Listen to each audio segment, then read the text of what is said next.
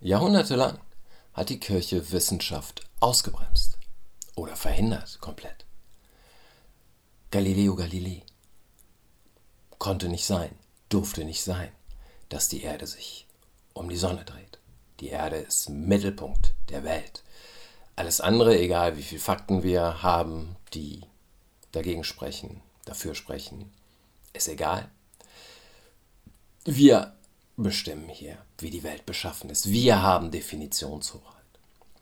Jahrhundertelang durfte man keine Leichen sezieren. Damit hat man medizinische Forschung ausgebremst, verhindert, in ein Dunkel verlagert, in eine Heimlichkeit hinein. Warum? Aufgrund eines Weltbildes, aufgrund einer Ideologie, bei der der Mensch nicht im Mittelpunkt steht. Die Frage ist nicht, wie können wir dem Einzelnen zu einem besseren Leben verhelfen. Das interessiert einfach nicht. Was interessiert ist die Macht, die man hat. Und es ist sehr leicht, das von hier aus zu bewerten und zu sagen, ah, das war Machtmissbrauch. Das haben die nicht gut gemacht. Das, mh, hm, nee, war auch nicht clever und rückschrittlich und, ah, dogmatisch. Bäh.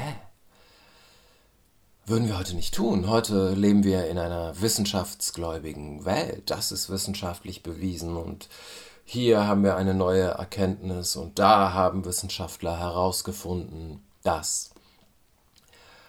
Ähm, aber es ist nicht so. Es ist, es ist nur ein Glaube, dass man in einer wissenschaftsgläubigen Welt lebt, lebt, wenn man sich anschaut, was in Teilbereichen passiert, die aber trotzdem einen, einen Blick auf das Ganze verändern zumindest.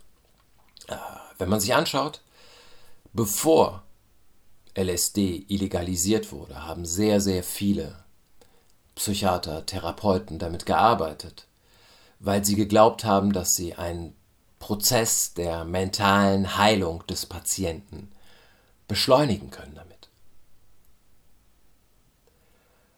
Und dann wurde es illegalisiert und man kann das für richtig halten, ist nicht mein Punkt gerade. Aber auch jegliche Forschung damit wurde verhindert und behindert. Es sind die letzten, ich weiß es nicht genau, sechs, sieben, acht, neun, zehn Jahre, in denen es eine Handvoll Wissenschaftler gibt, die mit und an sogenannten Psychedelika forschen. Wir haben Richard Strassman, äh, David Nutt, Carl Hart, David Nichols. Ähm, mehr fallen mir gerade nicht ein. Es gibt auf jeden Fall noch eine Handvoll mehr. Ich bin auch kein Experte, auch nicht auf diesem Gebiet.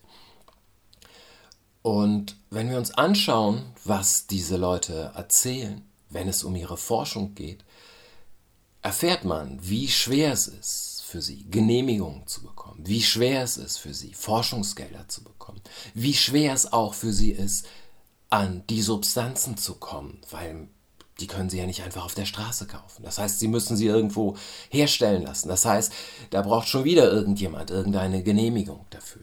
Und ähm, Gleichzeitig, wenn man sich ihre Forschungen und ihre Studien anguckt, sieht es so aus, als könnten, könnte diese Substanzgruppe, die wir Psychedelika nennen, LSD, Psilocybin, Mescalin, äh, MDMA, wenn man das auch dazu zählen möchte, mit Einschränkungen, als könnte das Menschen helfen. Bei Depressionen, bei Angstzuständen, bei posttraumatischen Belastungsstörungen, bei Panikattacken, bei äh, Migräne. David Nutt glaubt, dass er mit dieser Substanzgruppe auch chronische Schmerzen vermindern könnte. Das ist das, wohin er als nächstes gehen möchte mit seiner Forschung. Alles immer im Rahmen einer Therapie. Das sind nicht Leute, die sich da hinsetzen und zum eigenen Vergnügen Drogen nehmen. natürlich. Ähm, aber das ist jahrzehntelang komplett verhindert, ausgebremst verhindert worden aufgrund einer Ideologie. Das sind Betäubungsmittel, das ist nicht gut für dich. Und was die Wissenschaft dazu sagt, ist uns eigentlich auch egal. Wir forschen damit nicht. Punkt. Ob das dem Einzelnen hilft oder nicht, machen wir nicht. Punkt. Es ist ein Weltbild. Und es ist ein, ein Dogma. Wir machen das nicht. Die Wissenschaft ist dabei herzlich egal. Und es ist heute etwas anderes. Wissenschaft für ein paar Jahrzehnte auszubremsen, als es damals war. Wie viele Teleskope gab es schon? Wie viele Wissenschaftler gab es schon? Wie viele Universitäten gab es schon? Wie viel Forschung gab es schon? Wie viele Möglichkeiten hatten die Leute? Und wie viele Möglichkeiten hätten wir gehabt in den 60ern, 70ern, 80ern und 90ern? Sehr viel mehr. Aber es konnte nicht passieren.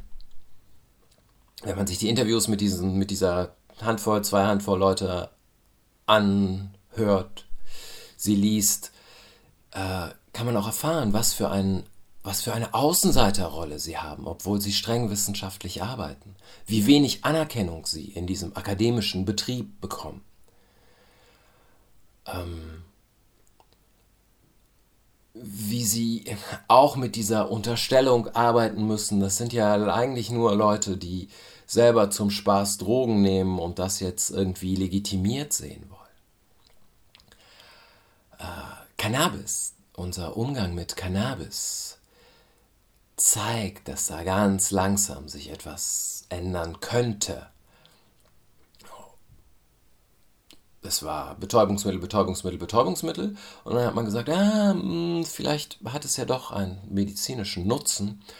Ähm, oh, vielleicht ist dieser medizinische Nutzen so, so offenkundig, dass wir das nicht mehr allen Leuten vorenthalten können. Also legen wir ihnen jetzt ein paar Steine noch in den Weg, aber ähm, es gibt jetzt medizinisches Cannabis. Das hat sehr lange gedauert.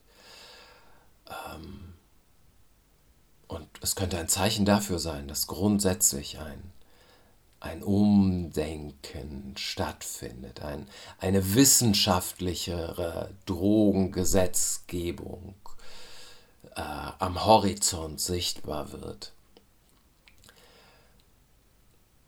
Ich zweifle daran, dass ich das noch erleben werde. Ah. Aber aus meiner Perspektive, das ist das, was passiert. Wir haben immer noch eine Definitionshoheit darüber, wie die Welt beschaffen ist. Und wir haben immer noch Leute, die an dieser Macht festhalten, an dieser Ideologie, festhalten und die an Wissenschaft am Ende nicht interessiert sind. Und was bleibt dir dann übrig? Dann stehst du da und sagst, und sie dreht sich doch.